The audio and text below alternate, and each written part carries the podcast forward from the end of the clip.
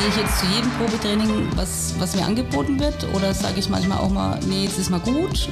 Wie reagiere ich denn? Also was, Entscheidungen treffen über, über, über dein Kind, über die Zukunft deines Kindes und du hast keine Ahnung, was, was richtig und was falsch ist.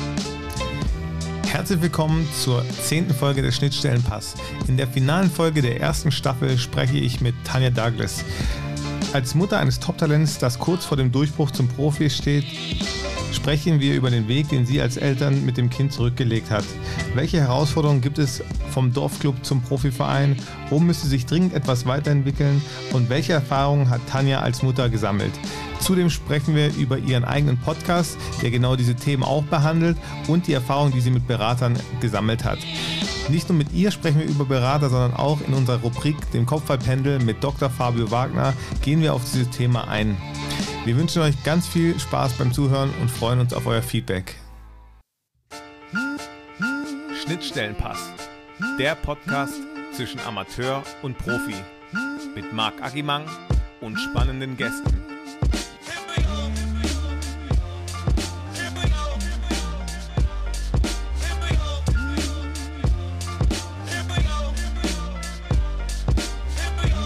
Herzlich willkommen zum Schnittstellenpass und einer ganz neuen Folge.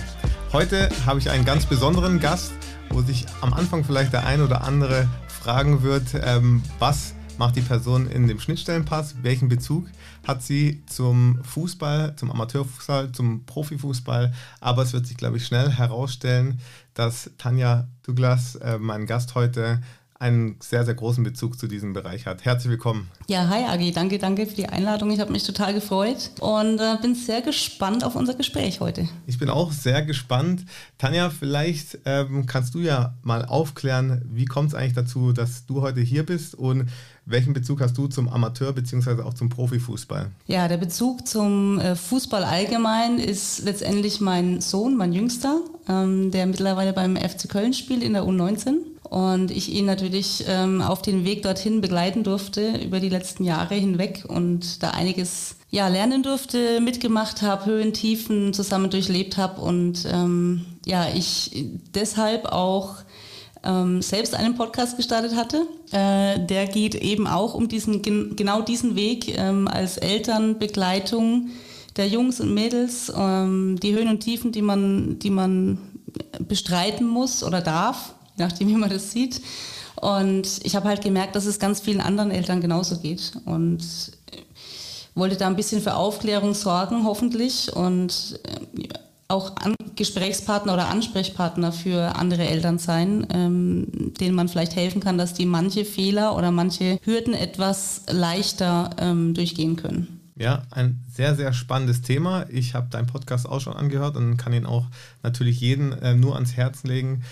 Wir werden da auch gleich nochmal genauer drauf eingehen und auch vielleicht nochmal genauer auf die Karriere von deinem Sohn zurückblicken und was ihr für Höhen und Tiefen erlebt habt. Aber als erstes, wie all meine Gäste, äh, würde ich dich natürlich auch durch den Argomat schicken. Bist du bereit dafür? Mhm. Yes. Alles klar, dann let's go. Argo, Argomat. Argo, Argomat. Okay, der Argomat ist dir bekannt. Entweder oder Fragen, ganz kurze mhm. und knappe Antworten. Ja. Okay, also Ronaldo oder Messi? Ronaldo. Rap oder Schlager? Rap. Club oder Bar? Bar. Malle oder Ibiza? Ibiza. Köln oder Düsseldorf? Köln. Studium oder Profifußball? Profifußball. Was war zuerst da, das Huhn oder das Ei? Das Huhn. Bier oder Wein? Bier. Okay, vielen, vielen Dank. Äh, du hast dich sehr gut geschlagen. Vielleicht gehen wir noch auf die eine oder andere Frage im, im Nachgang ja. ein. Du hast einen eigenen Podcast gegründet. Du hast schon ein bisschen erwähnt, aus welchen Gründen du ähm, dazu gekommen bist. Du hast gesagt, als Elternteil eines Top-Talents steht man vor einigen Fragen oder auch vor einigen Hürden. Hm. Nimm uns doch mal mit, wie alles angefangen hat bei dir. Ja, das ist, äh, also wenn ich komplett aushole, sitzen wir wahrscheinlich in drei Stunden noch da, aber ähm, der Ursprung bei uns war, war so, dass, wir dass mein Sohn im Dorf angefangen hat, im Dorfverein, mhm. äh, Schwebenried-Schwemmelsbach damals. Und ähm, eigentlich hat er nur Fußball angefangen, weil er keine Footballmannschaft gefunden hat. Er war vorher in Amerika fünf Jahre mit mir und meinem Großen und hat dort American Football gespielt. Und äh, ja, als wir dann zurückkamen, gab es keine Footballmannschaft in seinem Alter. Da war er damals sieben. Und deswegen hat er Fußball angefangen. Und dann habe ich gesagt, okay, dann, dann mach das, wenn du meinst, dass das äh, was für dich ist. Probier es aus und hat sich dann sehr, sehr schnell rausgestellt, dass er da richtig Bock drauf hat, dass ihm das Spaß macht, dass es eine Leidenschaft ist und ähm, ja, ihm das einfach auch liegt. Ja, und dann hat er im Dorfverein angefangen. Ähm, nach einem Jahr kam dann der nächstgrößere Verein schon ähm, und hat angefragt. Allerdings hatte er sich nochmal für ein Jahr Dorf entschieden, weil, weil er sich einfach wohlgefühlt hat und ähm, die Jungs haben ihn gut aufgenommen dort. Äh, ja, und dann nach zwei Jahren ging es dann weiter an den nächstgrößeren Verein. Ähm, das war der FC Schweinfurt dann. Mhm. Und ähm, da war er dann zur U10 quasi dort. Ja, und dann, äh, da war er dann auch mehrere Jahre, ich sag mal bis U15, ähm, bis er dann zum nächsten Verein gewechselt ist. Okay. Und das war ja alles Amateurbereich, also Amateurfußball. Was macht denn für dich den Amateurfußball aus? Hat, konntest du dich damit anfreunden? Hattest du schon einen Bezug selber zu diesem Bereich? Ja, das ist, also ich persönlich hatte mit Fußball gar nichts zu tun. Mhm. So rein gar nichts. Ich war eher Anti-Fußball, als dass ich überhaupt irgendwas damit zu tun hatte. Deswegen war es für mich sehr überraschend, aber ich habe ihn natürlich unterstützt. Er hat Spaß dran gehabt. Dann habe ich gesagt, okay, dann, dann macht es. Ähm, und wir werden sehen, wo das hinführt oder auch nicht. Äh, ich habe da zu dem Zeitpunkt habe ich mir null Gedanken gemacht darüber, ob das irgendwie auf irgendeine Art und Weise ins Professionelle gehen könnte. Mhm. Also es ging einfach nur um Fußball. Ja. Es ging um den Spaß, ne? um das Zusammensein, um den Zusammenhalt, den du ja in den Dorfmannschaften einfach hast. Äh, das ist einfach so, ähm, was ja je höher rauf du kommst, leider teilweise ein bisschen verloren geht. Beziehungsweise, ja, verloren ist vielleicht das falsche Wort, aber du hast halt viel Konkurrenzkampf dann. Ne? Ja. Und das, das spürst du natürlich auch. Und deswegen, ja, damals ging es um Spaß und ich habe gesagt, mach das, ich fahre dich da auch hin. Und dann haben wir halt Mittel und Wege gesucht, ähm, die Fahrten auch immer zu bewältigen. Und am Wochenends ging es dann schon in Turniere, die eins, zwei, drei Stunden entfernt sind. Ja, dann verbringst du das ganze Wochenende auf irgendeinem Turnier in keine Ahnung wo, mhm. quer durch Deutschland. Und äh, ja, da geht viel Zeit verloren, ne, verloren nicht, aber du, du investierst diese Zeit halt. Ne? Und ähm, ich wollte natürlich als Mutter auch immer dabei sein. Bist ja auch stolz und, und schaust da gerne zu und du verstehst dich gut mit den anderen Eltern. Das ist ja was total Schönes letztendlich. Und mhm. das ist für mich, also das ist das, was für mich den Amateurfußball ausmacht, ja, dieser Zusammenhalt. Ja. Auf jeden Fall. Hat, also ich hatte jetzt schon auch einige Gäste aus dem Profibereich und ich fand, es ist immer wieder deutlicher geworden, dass es auch schwieriger ist, Freunde zu finden, weil du ja auch schon angesprochen hast, ja, es wird immer, es geht immer mehr um Konkurrenzkampf, um Leistung mhm. und das ist vielleicht auch, ja, eine, eine, schöne, also eine ganz schöne Sache am Amateursport oder am Amateurverein, ähm, dass da sich auch wirkliche Freundschaften bilden und dass es ja mehr um die Gemeinschaft und auch um die Zeit zusammengeht. Ab wann hast du denn gemerkt oder wer hat es dir vielleicht auch mal gesagt, dass dein Sohn ja, talentierter ist vielleicht als der ein oder andere Mitspieler? Hm. Also es gab immer wieder mal Väter oder, oder Elternteile allgemein, die dann auch im ersten Dorfverein schon zu mir kamen und sagten, der muss hier weg, der muss weiter in den exklusiven Verein, ähm, der ist, hat so viel Talent für hier auf dem Dorf und ja, ich, gut, ich habe mir das angehört, ich konnte damit aber nichts anfangen, weil ich ja mit Fußball wirklich absolut nichts zu tun gehabt habe. Mhm. Ähm, ich war noch froh, dass ich die Regeln hinkriegt habe damals. und ähm, ja, da kamen halt immer wieder mal Elternteile und haben das eben gesagt. Und dann, ja gut, dann sind wir zum nächstgrößeren Verein. Dann war da ja auch Stützpunkttraining, dann ist er in den Stützpunkt reingerutscht. Und da dachte ich, okay, alles klar, vielleicht haben sie ja doch nicht so Unrecht.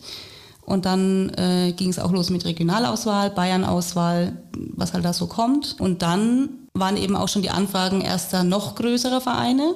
Und dann denkst du natürlich mal drüber nach, so, wo könnte es jetzt noch hingehen? Also scheinbar haben da manche Leute schon das ganz richtig gesehen. Ähm, und dann machst du dir halt schon Gedanken auf der einen Seite, aber andererseits weißt du ja gar nicht, über was du denken sollst, weil du hast ja keine Ahnung, was auf dich zukommt. Mhm. Also du bist ja ins kalte Wasser geschmissen, egal äh, ähm, von dem Zeitpunkt an, das ist nichts, was du vorausplanen kannst. Ne? Du nimmst es halt immer so, wie es kommt. Mhm. Wir haben uns ja schon mal unterhalten und du hattest gemeint, weil du jetzt auch gerade gesagt hast, du weißt gar nicht, was auf einen zukommt dass es ganz wenig Menschen in dem Bereich gibt, die nicht aus Eigeninteresse mit einem dann reden, beziehungsweise ja.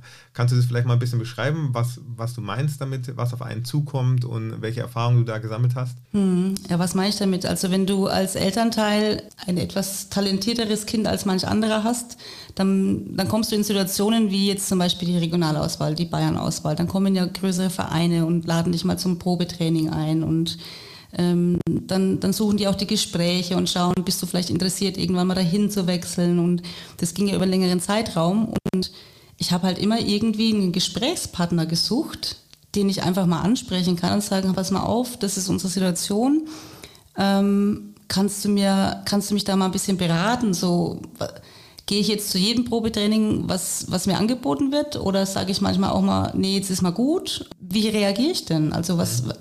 Entscheidungen treffen über, über, über dein Kind, über die Zukunft deines Kindes und du hast keine Ahnung, was, was richtig und was falsch ist. Ja. Oder auch wenn es dann an die größeren Vereine geht, dann geht es ja um Verträge aushandeln oder um ähm, ums Geld und was die bekommen, um Sponsoring-Verträge und das ganze Zeug. Du hast ja keine Ahnung davon als Elternteil.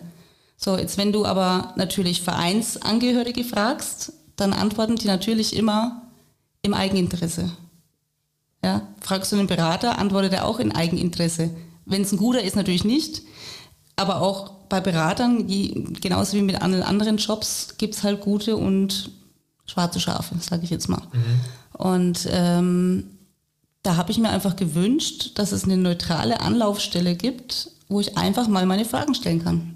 Ja. Aber sowas gibt es halt einfach nicht. Und das war für mich auch der Anlass, den Podcast zu machen, beziehungsweise ja, hoffentlich entwickelt sich dann genau das noch daraus, dass ich Ansprechpartner sein darf für die Eltern. Das, das wäre mein Wunsch, ähm, weil ich glaube, man kann manche Sachen einfach ein bisschen einfacher gestalten für die Eltern. Mhm. Wann hattet ihr denn den ersten Kontakt zu Beratern? Weil was du jetzt sagst, das ist ja oft ja auch die Aufgabe eines sogenannten Beraters, quasi genau bei solchen Entscheidungen zu unterstützen, Ratschläge zu geben, Verträge auszuhandeln etc. Mhm, genau. Also bis Ingolstadt, äh, wir sind ja von Schweinfurt dann nach Ingolstadt gegangen, ähm, zur U15, da war er 14. Mhm. Und da ähm, ging er dann ins Internat ja. Und ähm, das war dann so der Zeitpunkt, also bis Ingolstadt habe ich es noch alles selber gemacht. Das war auch noch alles okay. Nach einem Jahr Ingolstadt haben wir einen Vertrag angeboten bekommen und da habe ich dann gesagt, okay, jetzt, jetzt komme ich an meine Grenzen. Das sind einfach Sachen, die habe ich noch nie gemacht. Und wenn es um Verträge geht, ähm, sollte man sich auf jeden Fall Hilfe suchen, ne? weil unterschrieben ist schnell und dann wieder rauszukommen, auch das Thema hatten wir ja, mhm. ist leider nicht so einfach. Ne? Und dann, dann brauchst du jemanden, der dich berät einfach. Wie lange unterschreibst du? Ein Jahr, zwei Jahre, drei Jahre? Was ist gut, was ist nicht gut? Was, was solltest du verdienen oder was solltest du bekommen? Ne? Das sind ja lauter so Fragen, woher soll ich das wissen? Ja. Das kannst du ja auch nicht googeln. Also das, ne? das, da brauchst du einfach jemanden, der die Erfahrung hat. Können wir jetzt als Hausaufgabe an alle Zuhörer geben? Googelt mal bitte, was sollte man verdienen als 13-Jähriger. Ja. Ich bin mal gespannt, was rauskommt. ja. ja, okay. Und wann war dann der Zeitpunkt, wo ihr quasi den ersten Berater hattet? Also es war dann so um den Dreh, wo es dann den ersten genau, Vertrag Genau, zu U16. Mhm. U16, als Ingolstadt einen Vertrag angeboten hat, da haben wir uns dann jemanden zur Seite geholt ähm, der hat da halt mit drüber geschaut, hat, der hat sich dann auch in das Gespräch mit reingesetzt, ähm, mhm. hat eben auch die Gesprächsführung mit unter anderem mit mir zusammen äh, geführt. Und ja, also das war so der erste Kontakt zu einem Berater. Okay, und wir haben wieder das Kopfballpendel mit Dr. Fabio Wagner und haben uns auch ähm, die Berater ein bisschen angeschaut. Da wollte mhm. ich dich vorab aber nochmal fragen, was hast du denn sonst noch für Kontakte zu Beratern erlebt? Wir haben auch schon öfters drüber geredet mit anderen Spielern, die jetzt bei uns waren oder Leuten, die einfach auch mit Berater zu tun hatten, dass es schon oft auch, ja, kurios ist, wie Jugendspieler angesprochen werden, wie Eltern angesprochen werden. Wie, wie ist denn da dein Erfahrungs- ja, welche Erfahrungen Also da, muss ich sagen, ähm, das hatten wir gar nicht. Dass da der Damien angesprochen wurde, das war bei uns niemals der Fall. Ähm, wenn dann wurde ich halt angesprochen, beziehungsweise als dann der Wechsel nach Köln war, habe ich auch sogar Briefe bekommen in meinen Salon, von Agenturen, die dann sich halt vorgestellt haben und gesagt haben, ja, Mensch, ne, haben sich halt angeboten quasi.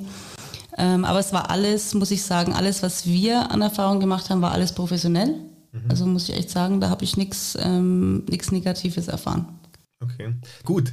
Dann würde ich sagen, starten wir kurz, oder was heißt kurz, starten wir in den in Kopfballpendel mit Dr. Fabio Wagner. Kopfballpendel mit Dr. Fabio Wagner. Agi, mach jetzt die Musik aus. Jetzt kommt Wissenschaft.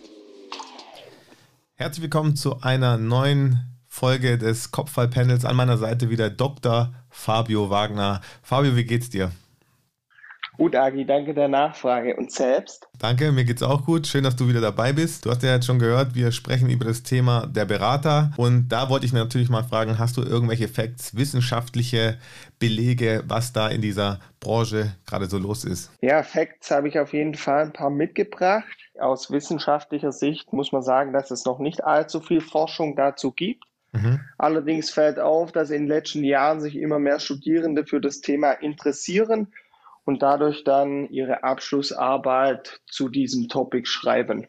Okay. Und was kommt da so raus als Ergebnis? Ja, also da gibt es natürlich verschiedene Richtungen, in die geforscht wird. Eine interessante Arbeit äh, von der Svenja Weiß, vielleicht können wir die auch mal in die Show Notes packen. Da geht es quasi um den Ruf der Berater.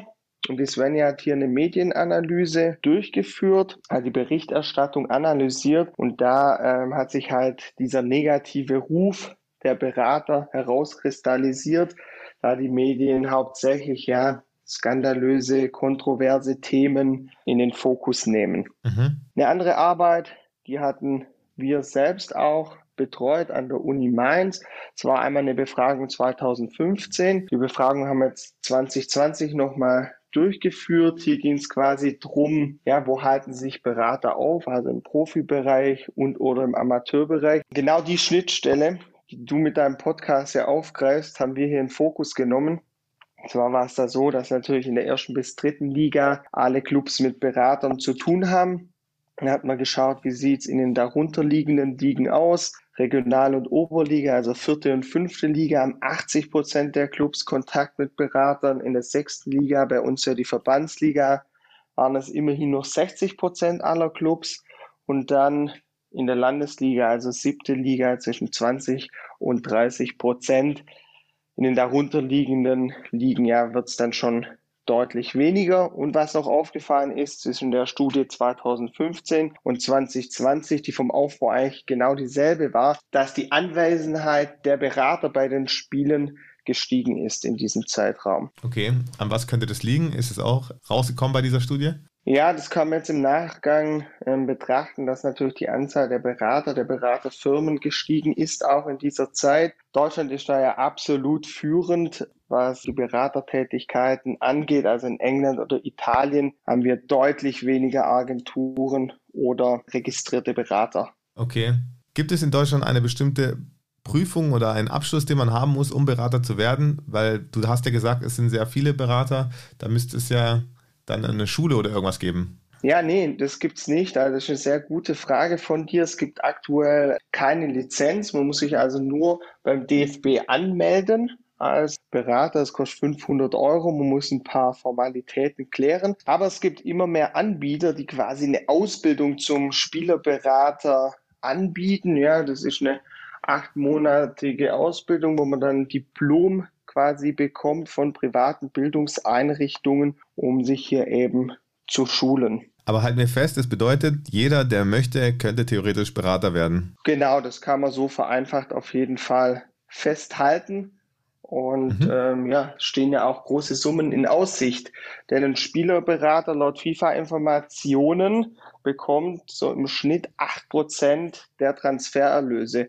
Und wir kennen ja alle die enorm hohen Summen, kann man also gut mitverdienen. Deshalb wollte die FIFA auch eine Reform starten, um eben den Beratern einen geringeren Anteil zu geben und dem ausbildenden Verein einen höheren Anteil zu verschaffen. Die Lobby der Berater ist da natürlich absolut dagegen gegangen und aktuell müssen wir mal abwarten, ob es zu so einer Reform kommt oder nicht. Aber jetzt meine Frage an dich. Was mhm. denkst du, wie viel Euro haben die Bundesliga-Clubs im Geschäftsjahr 2020 für Spielerberater ausgegeben? Ui, das ist natürlich jetzt eine Schätzfrage. Ich weiß die, die genaue Zahl natürlich nicht, aber ich würde jetzt mal blind 100 Millionen sagen. Okay, 100 Millionen, ja, das darfst du jetzt mal zwei nehmen, dann sind wir fast dabei. Also ähm, 193 Millionen haben die 18 Bundesliga-Clubs, die jetzt 2021, 2022 in der Bundesliga spielen, in ihrem Geschäftsjahr 2020 ausgegeben. Was denkst du, was sind die Spitzenreiter also welche Clubs haben am meisten ausgegeben? Ich habe das mal gelesen. Ich weiß jetzt nicht, ob es die Saison war, aber ich glaube, dass Dortmund da ganz weit vorne dabei war. Ja, perfekt, sehr gut informiert. Also über 38 Millionen hat Dortmund ausgegeben, Bayern dann an Platz 2, 32 Millionen. Und dann gibt es natürlich die kleineren Clubs der Liga, Fürth, Bochum, Bielefeld, die alle unter einer Million an Ausgaben haben. Und da ja dein Podcast auch von vielen VfB-Fans gehört wird, habe ich die Zahl noch herausgesucht. Und ja, der VfB hat 6,7 Millionen Euro 2020 für Spielerberater bezahlt. Ja, Grüße an alle VfB-Fans und natürlich auch an den STR-Podcast und Ricky und Sebastian an dieser Stelle. Ich glaube nämlich, dass ich die Info bei denen auch schon mal gehört habe. Fabio, vielen, vielen Dank, dass du wieder da warst. Hast du noch Fakten? Ja, gerne. Nee, das wär's. Aber ob das die VfB-Fans cool finden, das stelle ich mal in Frage. Viel Spaß euch noch. Vielen, vielen Dank, Fabio. Schön, dass du da warst. Und ähm, bis hoffentlich bald wieder, wenn wir wieder wissenschaftliche Fakten brauchen zu unseren spannenden Themen. Fabio, alles Gute. Man kann es ja sagen, du bist gerade im Urlaub und bist extra trotzdem dazugekommen. Hab noch einen schönen Urlaub. Danke, ebenfalls. Mach's gut. Bis bald. Ciao. Bis dann. Ciao. Gut, jetzt haben wir einiges über Berater gehört. Jetzt kannst du mir vielleicht auch sagen, wie es bei euch gerade aussieht. Ihr habt natürlich einen Berater. Welche Aufgaben übernimmt der jetzt? bei euch? Ja, das ist, ähm, also um mal ganz kurz nochmal zurückzugreifen zu dem, was er gesagt hat, das sind natürlich Zahlen, ähm, da, äh, ja, da ist man echt manchmal ein bisschen sprachlos, muss da ich sagen. schlackert man mit den Ohren. das sind echt krasse Zahlen, ja. Und ähm, das mit dem Ruf des Beraters ist auch richtig. Also das, das kenne ich auch so. Ich habe auch andere Situationen mitbekommen, als es bei uns war. Bei uns war es wirklich alles professionell, muss ich sagen. Aber ich habe auch andere mitbekommen, wo die Jungs angesprochen wurden oder ähm, über Instagram werden sie angeschrieben, teilweise die Jungs selber. Mhm. Und ähm, das ist natürlich auf jeden Fall der falsche Weg. Ne? Und da sollte man auch gar nicht drauf einsteigen, weil ähm, ich habe mich auch mit einigen Beratern unterhalten und ähm, die sagen natürlich auch, das ist nicht der Weg. Also wenn ein Berater den Weg geht, sollte man auf jeden Fall mit Vorsicht genießen. Ähm, genau. Bei uns, ja, wir haben einen Berater. Es ist nicht mehr der, den wir in Ingolstadt damals hatten. Wir haben dann im, im Transfer von Ingolstadt nach Köln tatsächlich die Agentur gewechselt nochmal. Mhm. Ähm, einfach weil wir das Gefühl hatten, dass der vorherige da an seine Grenzen kam. Ähm, nicht menschlich. Menschlich hat alles gepasst, aber was das Professionelle angeht oder das, ich sage jetzt mal, das, das Fußball äh, angeht, ähm, hatten wir einfach das Gefühl, es ist jetzt äh, das richtige oder der richtige Moment zu wechseln. Haben uns dann auch nochmal getroffen mit zwei anderen Agenturen und ähm, ja, letztendlich dann für eine entschieden. Ähm, ich, habe ihm damals. Wenn ich da bitte? vielleicht einhaken kann, weil ich das auch schon spannend finde, auf was achtet man da? Also was ist euch da ja. wichtig gewesen? Ja? Also ist vielleicht ist es ja auch interessant für alle Zuhörer, und es gibt bestimmt auch den einen oder anderen, der ein talentiertes Kind hat. Ähm, mhm. Auf was achtet man da? Mhm. Mein Grundsatz für alles ist zum einen mal auf jeden Fall Bauchgefühl. Immer aufs Bauchgefühl hören. Wenn, wenn sich irgendwas nicht richtig anfühlt, dann sollte man das definitiv hinterfragen. Das muss man halt auch wieder lernen, da drauf zu hören. Das verlernen wir ja leider ein bisschen so im Erwachsenwerden, auf unser Inneres zu hören. Also das ist schon mal das eine. Zum anderen, klar, man kann sich Referenzen geben lassen. Ne? Man kann vielleicht sagen, Mensch, gib mir doch mal ein paar Nummern von anderen Spielern, die ihr betreut, von den Eltern. Ähm, dass ich mich mal mit denen austauschen kann. Die Option hat uns der jetzige, äh, unser jetziger Berater auch gegeben. Mhm. Der hat mir dann Nummern geschickt, hat gesagt, du kannst dir welche aussuchen von denen und denen. Ähm, und dann habe ich da tatsächlich auch angerufen ja, und habe die gefragt, ähm, ob sie zufrieden sind, ähm, ist er denn da, wenn man anruft und so weiter. Also diese Fragen, die man als Eltern halt einfach hat. Und ich habe damals zu ihm ganz klar gesagt, mir ist wichtig, du bist vor Ort in Köln und mir ist wichtig, dass du da bist für meinen Sohn, weil ich bin 330 Kilometer entfernt.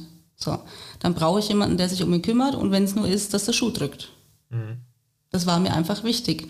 Und ich habe ihm natürlich dann auch gesagt, du hast natürlich auch die Option zu sagen, nee, das mache ich nicht, ähm, ich kümmere mich nur um ne, so und so. Aber das ist mir wichtig und das ist für mich ein Entscheidungskriterium. Mhm. So, und ähm, er hat mir damals hoch und heilig versprochen, er wird da sein, egal was ist. Und ich meine, gerade in schlechten Zeiten brauchst du einen Berater. Das sind ja gerade die Zeiten, wo du ihn brauchst. In den guten Zeiten kriegst du es auch selber hin. Ähm, und er hält es ein. Deswegen ähm, sind wir da auch ganz happy mit dem Ganzen, muss ich sagen. Ähm, natürlich ist es halt auch wichtig, dann sagen viele halt, ja, große Berateragenturen da fällst du vielleicht über den Tellerrand hinaus oder wirst nicht richtig beachtet. Ähm, bei kleineren hast du das eher gegeben. Es gibt halt Pros und Kontras. Mhm. Ich habe auch immer so gedacht. Mittlerweile bin ich überzeugt davon, dass größer besser ist. Also je nach Spieler natürlich auch. Ne? Aber die größeren Agenturen haben natürlich die Option, finanziell ähm, sich besser zu tragen. Das heißt, sie machen nicht alles nur fürs Geld. Also am Ende des Tages natürlich fürs Geld, aber es fällt denen leichter, auch Spieler mitzutragen, weil sie schon große Spieler haben, an denen sie gut verdienen. Wenn du jetzt eine kleine Agentur hast, ähm, die von jedem Euro abhängig ist, ja, dann kann es halt auch mal passieren, dass vielleicht mal ein Transfer gemacht wird, der eher für den Berater gut ist als für den Spieler. Das ist eine spannende und, Ansicht, ja. Ähm. Ja, und das sollte halt natürlich nicht der Fall sein. Und deswegen sollte man sich das gut überlegen und die Berater auch gut anschauen, von mir aus auch wirklich über, über einen längeren Zeitraum von ein paar Monaten in Kontakt bleiben, um zu schauen, bemüht er sich denn wirklich darum, möchte er mit dir zusammenarbeiten oder ist es ihm eigentlich egal, so du kannst natürlich in die Agentur kommen, so in der Art, ähm, aber ist mir eigentlich egal, ob du das machst oder nicht. Mhm. Ja, und das war bei uns was halt umgekehrt. Ähm, die beiden Agenturen, mit denen ich in Kontakt getreten bin, die wollten beide mit uns zusammenarbeiten. Ich, ich, hab, ich muss kurz, also ich habe mich mit beiden getroffen und ursprünglich eigentlich für die andere Agentur entschieden. okay. Und ähm, dann hatte ich aber das ganze Wochenende Bauchweh und ähm, unser jetziger hat uns dann nochmal angerufen an dem Sonntag und hat mir eben nochmal Kontakte angeboten und so weiter. Und äh, ich habe mich tatsächlich zwei Tage später nochmal umentschieden, was echt eine schwere Entscheidung war, aber es war eine Bauchentscheidung und deswegen sage ich das, man muss wirklich aufs Innere hören, das muss passen. Und für mich war es jetzt im Nachhinein die richtige Entscheidung. Da hätte die andere Agentur nichts machen können dran. Ähm, die haben nichts falsch gemacht, die haben alles richtig gemacht, aber es war einfach Bauchentscheidung. Mhm. Ja. Was hat sich im Leben deines Sohns gravierend geändert? Du hast jetzt gesagt, er wohnt auch nicht mehr zu Hause, er ist zu einem großen Verein gegangen. Vielleicht kann man das auch ganz gut vergleichen. Du hast zwei Söhne. Ähm, was würdest du sagen, wie, wie ist die Jugend unterschiedlich verlaufen? Ja, zum einen halt die Dis Disziplin, die du brauchst, um dorthin zu kommen, ähm, ist mal das eine. Also, wobei ich dazu sagen muss, mein Großer ist jetzt auch kein Partymacher, von daher ist er vielleicht als Beispiel da jetzt ähm, eher weniger geeignet, weil er dort, mein Großer war auch so ein, so ein Homebody, sage ich mal. Also der war auch gern zu Hause und mit der Freundin sehr geerdet, sehr, sehr ähm, ja, mit beiden Beinen im Leben, sage ich jetzt mal. Ne? Aber wenn ich jetzt das zum Beispiel vergleiche mit anderen in Damiens am Alter, mhm. die dann doch gerne am Wochenende mal eine über den Durst trinken oder auf irgendwelchen Partys rumfliegen, ähm, was jetzt nicht negativ bewertet sein soll, äh, bitte nicht falsch verstehen, aber das sind halt Sachen, die kannst du nicht machen, wenn du das Ziel Profisport hast. Das ist einfach so. Ähm, entweder du hast diese Disziplin und ähm, hältst dich da dann auch dran Ansonsten kann es halt auch schnell mal scheitern an sowas. Ne? Und da muss ich sagen, hat er auch nie das Interesse dran gehabt. Also er hat immer das Ziel vor Augen gehabt. Und, und das von, von innen raus. Also es war wirklich von, von innerer Überzeugung. Das war jetzt nicht, dass ich gesagt habe, nee, du darfst da jetzt nicht hin und du kannst es jetzt nicht machen. Ich, so weit kam es gar nicht. Also er hat das Interesse daran auch nie gezeigt. Mhm. Und das ist natürlich schon ein Unterschied zu einem Jugendlichen, der ja, ich sage mal, in Anführungsstrichen normale Jugend aufwächst. Findest du es als Mutter auch schade, dass er vielleicht nicht die klassische Jugend auch durchläuft, beziehungsweise auch auf viele Dinge verzichten muss? Nee, überhaupt nicht. Überhaupt nicht. Ich, ich finde nicht, dass die Jungs, was das angeht, äh, groß was verpassen. Ich, ich finde im Gegenteil, sie lernen sehr viel fürs Leben auch äh, in der Disziplin, die sie, die, die sie leben. Ähm, natürlich ist es ein Stück weit schwerer, vielleicht äh, Freundschaften zu pflegen, aber wenn man das, wenn man sie pflegt, dann kann man die auch über die Distanz pflegen. Und er hat seine zwei, drei, mit denen er sich nach wie vor trifft, wenn er nach Hause kommt. Das finde ich immer total schön. Da hat sich nichts verändert, einfach wenn die da sind. Ne? Die sind einfach genauso, wie sie vor, vor ein paar Jahren waren. Mhm. Und das, da sehe ich eben, dass es auch möglich ist. Natürlich ähm, ich glaube eher, dass, dass diese Jungs, gerade wenn sie im Internat sind und weg von den Eltern, sind ja nicht alle ähm, im Internat, mhm. die jetzt in den LGZ spielen. Aber die, die im Internat sind, klar, denen fehlt natürlich schon Familie auch. Ne? Also ich glaube, das ist das, was, glaube ich, am meisten fehlt, weil Jungs hast du ja, mit denen du was unternimmst oder auch aus der Schule, die gehen ja nach wie vor in die Schule, da haben sie auch Freunde. Ähm, aber klar, das ist alles, ähm, ja, wie soll ich sagen, minimalisiert. Ne? Also es ist nicht so, dass sie jetzt unter der Woche nach der Schule rausgehen, Büchertasche in die Ecke und ähm, gehen mit Freunden raus. Dann ist ja erstmal Training, bis du vom Training nach Hause kommst, bist müde und hast Hunger und gehst ins Bett. Mhm. Das ist halt so. Ähm, aber ich finde, wenn jemand das Gefühl hat, dass er da extrem viel verpasst und das eigentlich gar nicht möchte, dann ist es vielleicht auch nicht der richtige Weg. Ja, da gebe ich dir recht. Das kann natürlich sein. Auf der anderen Seite, er geht ja auch auf eine normale Schule, nehme ich jetzt mal an. Ähm, er hat Klassenkameraden. Das Leben der Jugendlichen, also ich kann das glaube ich auch ganz gut beurteilen, ist ja schon sehr strukturiert und ähm, es gibt wenig Zeit für, für andere Dinge. Ich finde es schwer, dass du, also wenn man dann sagt, dass man nichts verpasst, weil auf der anderen Seite haben die auch sehr viele neue Erfahrungen, die sie sammeln ähm, durch den Fußball und erleben auch ganz viele tolle Sachen, aber so klassische, klassische Sachen, ähm, wie du auch sagst, Freundschaften pflegen und so weiter, ist ja durchaus schwierig oder auch mal äh, in den Urlaub gehen, wenn die anderen in den Urlaub gehen. Ähm, ja, lauter solche Sachen, die eigentlich für jeden normalen, in Anführungszeichen, sterblichen äh, ja, also jedes Jahr eigentlich passieren, dass man in Urlaub geht, dass man sich trifft, dass man vielleicht auch mal feiern geht, dass man auf Geburtstage, auf Hochzeiten etc. geht. Das ist ja schwierig mhm. in dem Bereich. Ja, sicher kannst du nicht ähm, jedes Wochenende, wenn dir das passt, auf irgendeine Geburtstagsfeier oder sowas gehen.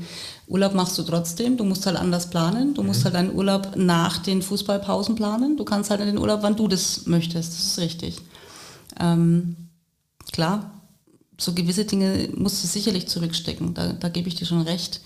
Ähm, die Frage ist nur, ist das jetzt wirklich was, wo man sagt, also wenn man leidet darunter, wenn man richtig leidet darunter, dann muss man natürlich Entscheidungen treffen. Ist klar. Aber sicherlich, ähm, klar, wie du sagst, so Geburtstagsfeiern und oder auch Hochzeiten, wenn da ein Spiel ist, dann ist da ein Spiel, dann bist du beim Spiel und nicht bei der Hochzeit. Das, ja. das ist ganz klar. Also das hast du dann in dem Moment einfach nicht in der Hand, ja. Aber dafür triffst du ja auch diese Entscheidung, dass du diesen Weg gehen möchtest, mhm. letztendlich. Also, ja, es ist, es ist ein Für und ein Wider. Also ich würde es aber jetzt nicht komplett als negativ darstellen, einfach wahrscheinlich auch, weil es für uns halt so, weil es sich für mich so empfindet. Bei anderen mag das vielleicht anders ähm, sich anfühlen. Ich weiß es nicht. Ja, wenn wir schon über Gefühle von dir sprechen äh, in deinem Podcast, hast du es beschrieben, wie es für dich war, als dein Sohn ausgezogen ist. Und, ähm, da, ja, da waren auch einige Gefühle. Da waren einige Gefühle, ja, das kann man so ja. sagen.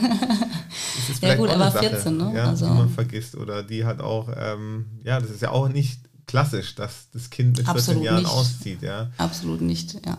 Willst du uns da vielleicht nochmal kurz abholen, wie das war? Sehr gerne, ja. Also es, ähm, wie gesagt, er war ja 14, als er nach Ingolstadt gegangen ist ins Internat, ähm, sind so circa zwei Stunden Fahrt für uns gewesen.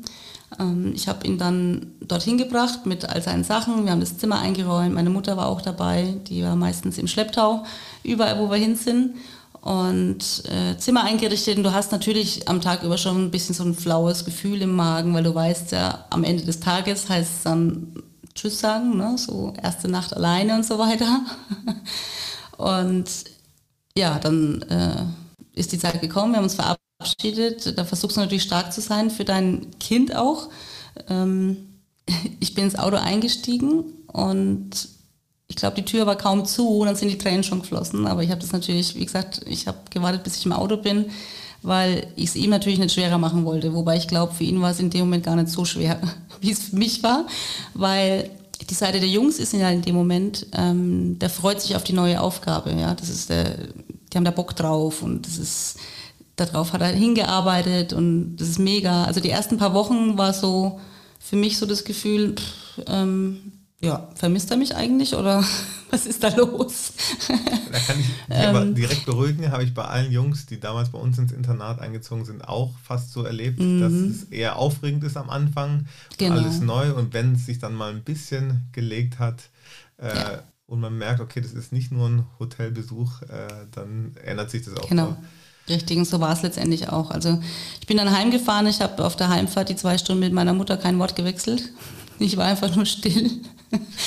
Und ja, dann kommst du halt nach, zu Hause an und ähm, normalerweise läuft der Fernseher oder sonstiges, wenn du nach Hause kommst. Und in dem Fall kommst du halt nach Hause und es ist ruhig, es ist alles Stille, äh, Schweigen. Du läufst am Zimmer vorbei, das Bett ist leer und ach, ja, das war, also für mich war es schwer. Es war sehr schwer, weil zudem halt auch mein Großer zeitgleich, relativ zeitgleich auch, ich sage jetzt mal, aus dem Nest gegangen ist. Äh, der ist ja vier Jahre älter ist aber dann nach und nach zur Freundin gezogen und dann sitzt du plötzlich in der Riesenwohnung allein, ja, und dann fällt schon erstmal so eine kleine Welt zusammen, sag ich mal. Mhm. Ähm, da musst du halt lernen, mit umzugehen.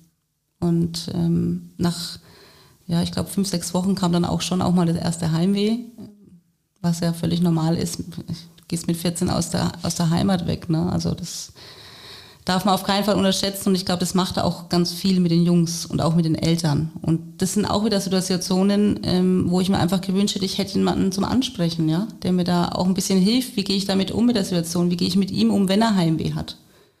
Was, was sage ich zu ihm? Wie halte ich ihn positiv gestimmt? Weil letztendlich ist er ja da, weil er da sein will. Er war ja aus freien Stücken da. Es hat ihn ja keiner gezwungen. Aber trotzdem hast du Heimweh-Momente und dann, was sagst du deinem Kind in dem Moment? So, am liebsten würdest du ihn einpacken, würdest du mit heimnehmen. es ist halt dann, ne? Und ja, das ist Gefühlsachterbahn pur. Und das über die ganzen Jahre eigentlich. Also es sind immer wieder Momente, dann klingelt das Telefon und das Spiel war scheiße. Er ist nicht zufrieden mit sich und rastet halb aus am Telefon und du sitzt 200 Kilometer entfernt und hast keine Ahnung, wie du reagieren sollst. Ja. Da gibt es niemanden, der dir sagt, klar, du kannst die Leute aus dem Verein fragen und so weiter, aber das ist zum einen nicht aus der Erfahrung raus. Ich finde halt ein Elternteil, was es durchlebt hat, kann dir da andere Sachen sagen als jemand, der es nur vom Außen kennt. Ja, auf jeden Fall. Es ist auch ein super Beispiel. Ich glaube, das ist vielen auch gar nicht bewusst, ja, dass es ja natürlich auch nach so einem Wechsel nicht nur Sonnenschein gibt, sondern auch viele definitiv nicht, nein. Viele Schattenseiten, ja. Thema Verletzungen ist vielleicht, ich weiß nicht, inwieweit ihr da auch hm. Erfahrung schon gesammelt habt, das ist natürlich auch was, Genug, ja. dass die Jugendlichen sehr belastend. Absolut. Hast du da auch ein, Beispiel vielleicht oder ja. wie geht ihr damit um? Klar, ähm, in Ingolstadt noch, äh, als er war, hat er dann einen Mittelfuß angebrochen gehabt.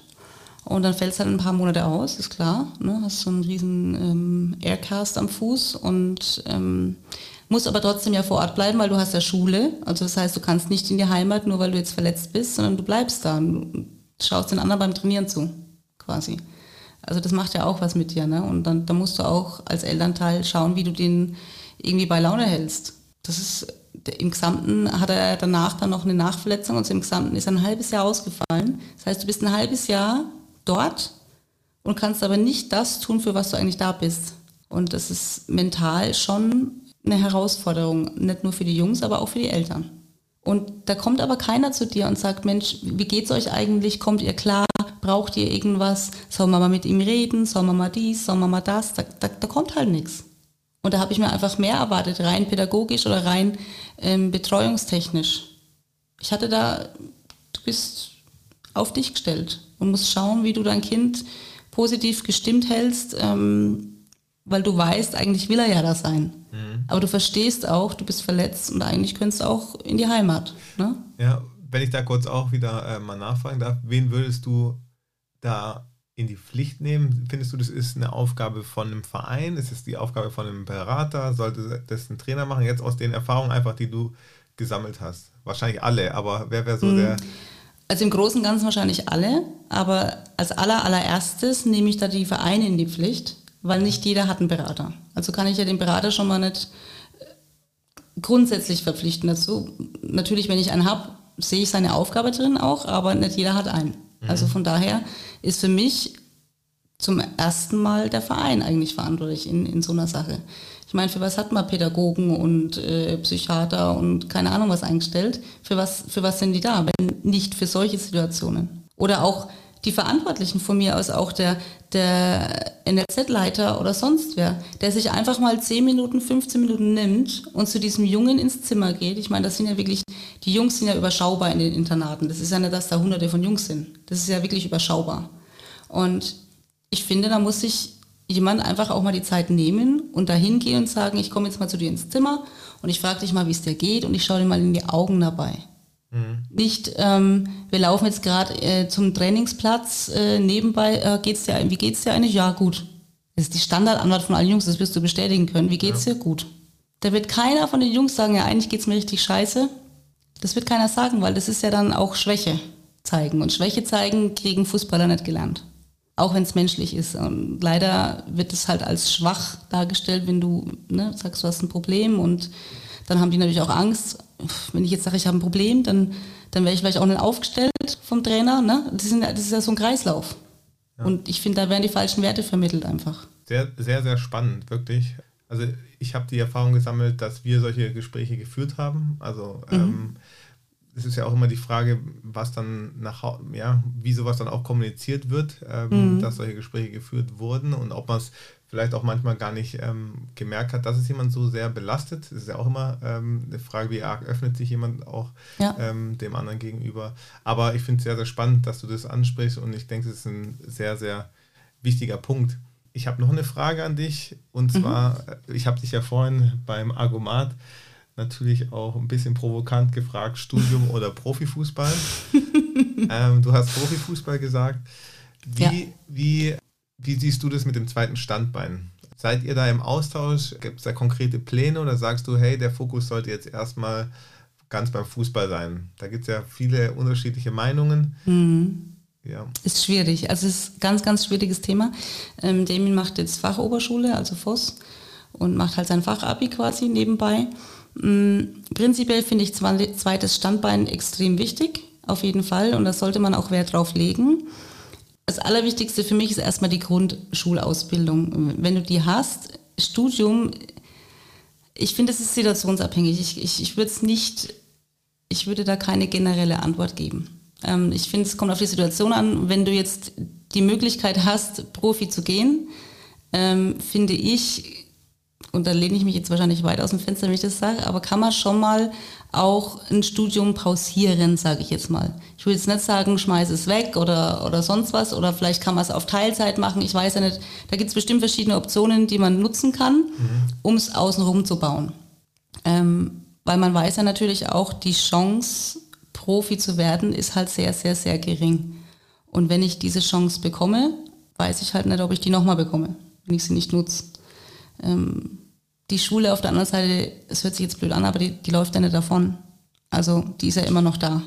Mhm. Ähm, natürlich muss ich dann äh, die, den Willen haben, wenn sich das alles eingespielt hat, das zumindest nachzuholen oder irgendwie zu versuchen, nebenbei ähm, ja, mit unterzubekommen. Aber so ein, so ein Profi-Alltag ist ja auch nicht ohne. Das ist ja nicht so, dass die nur zwei Stunden trainieren und haben dann nur Freizeit. Also so ist es ja nicht. Also ja, es ist ein schwieriges Thema. Ich, ich finde die Schule wichtig, aber ähm, ich finde auch Herzenswünsche und Herzensangelegenheiten wichtig und deswegen glaube ich, ist es immer situationsabhängig. Wenn wir schon bei schwierigen Themen sind, ähm, ich habe noch eins, was ich persönlich auch als sehr, sehr ähm, schwierig wahrgenommen habe. Du hast es vorhin mal angesprochen, Ausrüstungsverträge bei Jugendspielern.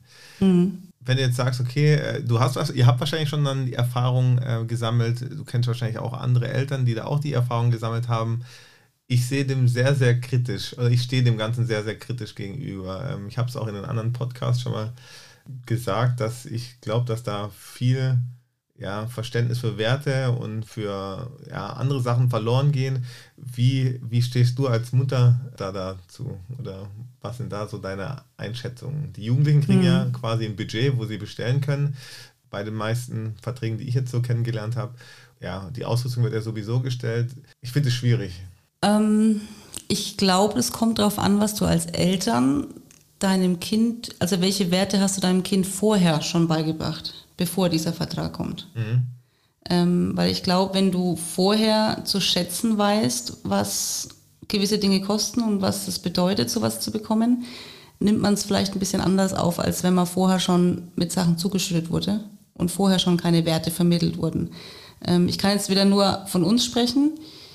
Bei uns war es halt, also ich hatte auch andere Zeiten, in denen ich, wenn ich ganz ehrlich bin, nicht mal eine Rolle Klopapier hätte kaufen können. Und deswegen haben meine Kinder sehr früh gelernt, dass Geld nicht auf den Bäumen wächst. Und ähm, ich glaube, man muss seinen Kindern da eine gewisse Dankbarkeit mitgeben, dass sie auch diese Dankbarkeit ähm, ja, spüren und das auch zu schätzen wissen, was sie da bekommen. Ähm, ich verstehe, was du meinst. Ich glaube, dass manche vielleicht auch einen Überflieger kriegen dadurch und einfach die Sachen wild ähm, ja, bestellen oder auch dementsprechend halt damit umgehen. Ähm, aber das ist für mich Elternsache, mhm.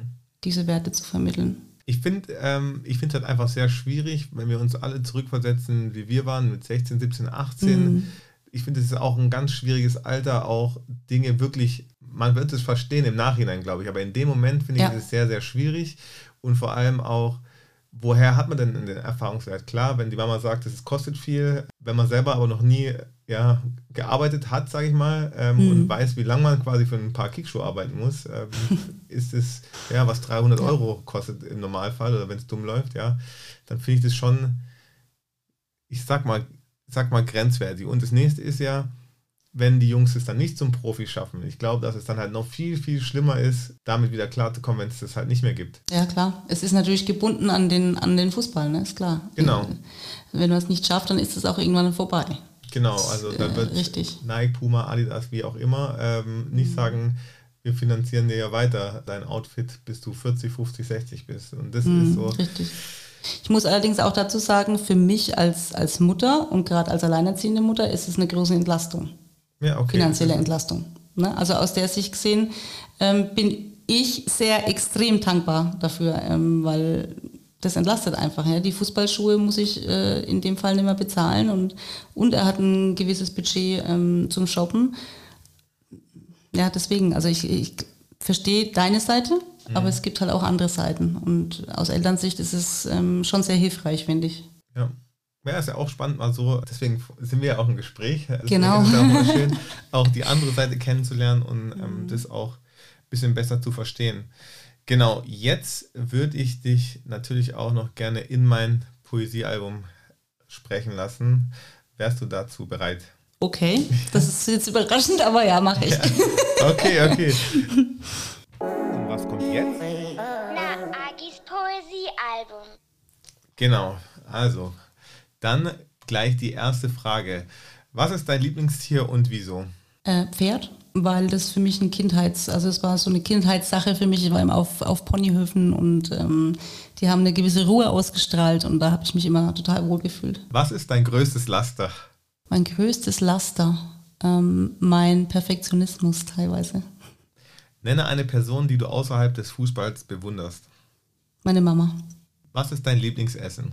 Mein Lieblingsessen, also generell vegetarisch, aber ich habe eigentlich kein so ein festes Lieblingsessen, wenn ich ehrlich bin. Ich bin da sehr offen. Ähm, kann ich mich jetzt gerade nicht festlegen. okay, lass mal so stehen. Aktueller Lieblingsfußballer? Mein Sohn. Wo siehst du dich in fünf Jahren? In fünf Jahren. In fünf Jahren hoffe ich, dass ich ein neutraler Ansprechpartner sein kann für Eltern mit talentierten Fußballkindern und, ähm, und hoffentlich auch ähm, die Möglichkeit habe, zwischen Verein und Eltern vielleicht ein bisschen besser vermitteln zu können. Das ist gerade mein Ziel in fünf Jahren. Das klingt auch sehr, sehr gut. Ähm, wir sind da ja auch im Austausch. Ich drücke dir da auch ganz fest die Daumen und äh, hoffe natürlich, und ich bin mir eigentlich auch sicher, dass das klappen wird. Genau. Danke. Und jetzt noch last but not least ähm, zwei Lieder für die Kabinen-Playlist. Du wurdest im Vorfeld informiert. Ich bin sehr gespannt, was du jetzt rausschießt. also da ich ja selber nie in Kabinen bin, ja. ähm, habe ich mich jetzt einfach danach gerichtet, was ich äh, mit meinem Sohn immer teile, weil wir doch auch viel Musik hören oder er viel Musik hört und ähm, da gibt es zwei Lieder, die einfach uns verbinden. Das ist einmal Dreams and Nightmares von Meek Mill. Ja und einmal God's Plan von Drake. Okay, alles notiert. Hammer Lieder. Ich finde, die passen super auf die, auf die Playlist. Da freut sich der eine oder Ja. andere. Tanja, es war mir eine Ehre. Es hat mir Spaß gemacht. Äh, Es war wirklich ein sehr, sehr schöner Austausch. Ich kann allen nur wirklich empfehlen, hört in den Podcast rein von Tanja. Mein Sohn, Punkt, der Profi. Habe ich richtig gesagt, oder? Mein Sohn, der Profi. Mein Einfach. Sohn, der Profi, genau. Ähm, ja, wirklich sehr, sehr informativer Podcast, spannender Podcast mit tollen Gästen. Und natürlich ähm, gehst du da auch ein bisschen detaillierter auch in deine Lebensgeschichte noch rein und ähm, ja, berichtest ein bisschen von dem Weg von dir und deinem Sohn. Also Genau. wirklich große Empfehlung und vielen, vielen Dank, dass du da warst und dir die Zeit genommen hast. Vielen, vielen Dank, dass ich da sein durfte. Es hat wirklich Spaß gemacht und ja, vielleicht irgendwann mal Wiederholung. Ja, ich würde mich freuen auf jeden Fall. Bis dahin, Dankeschön. alles Gute. Ciao, ciao. Dir auch. Ciao.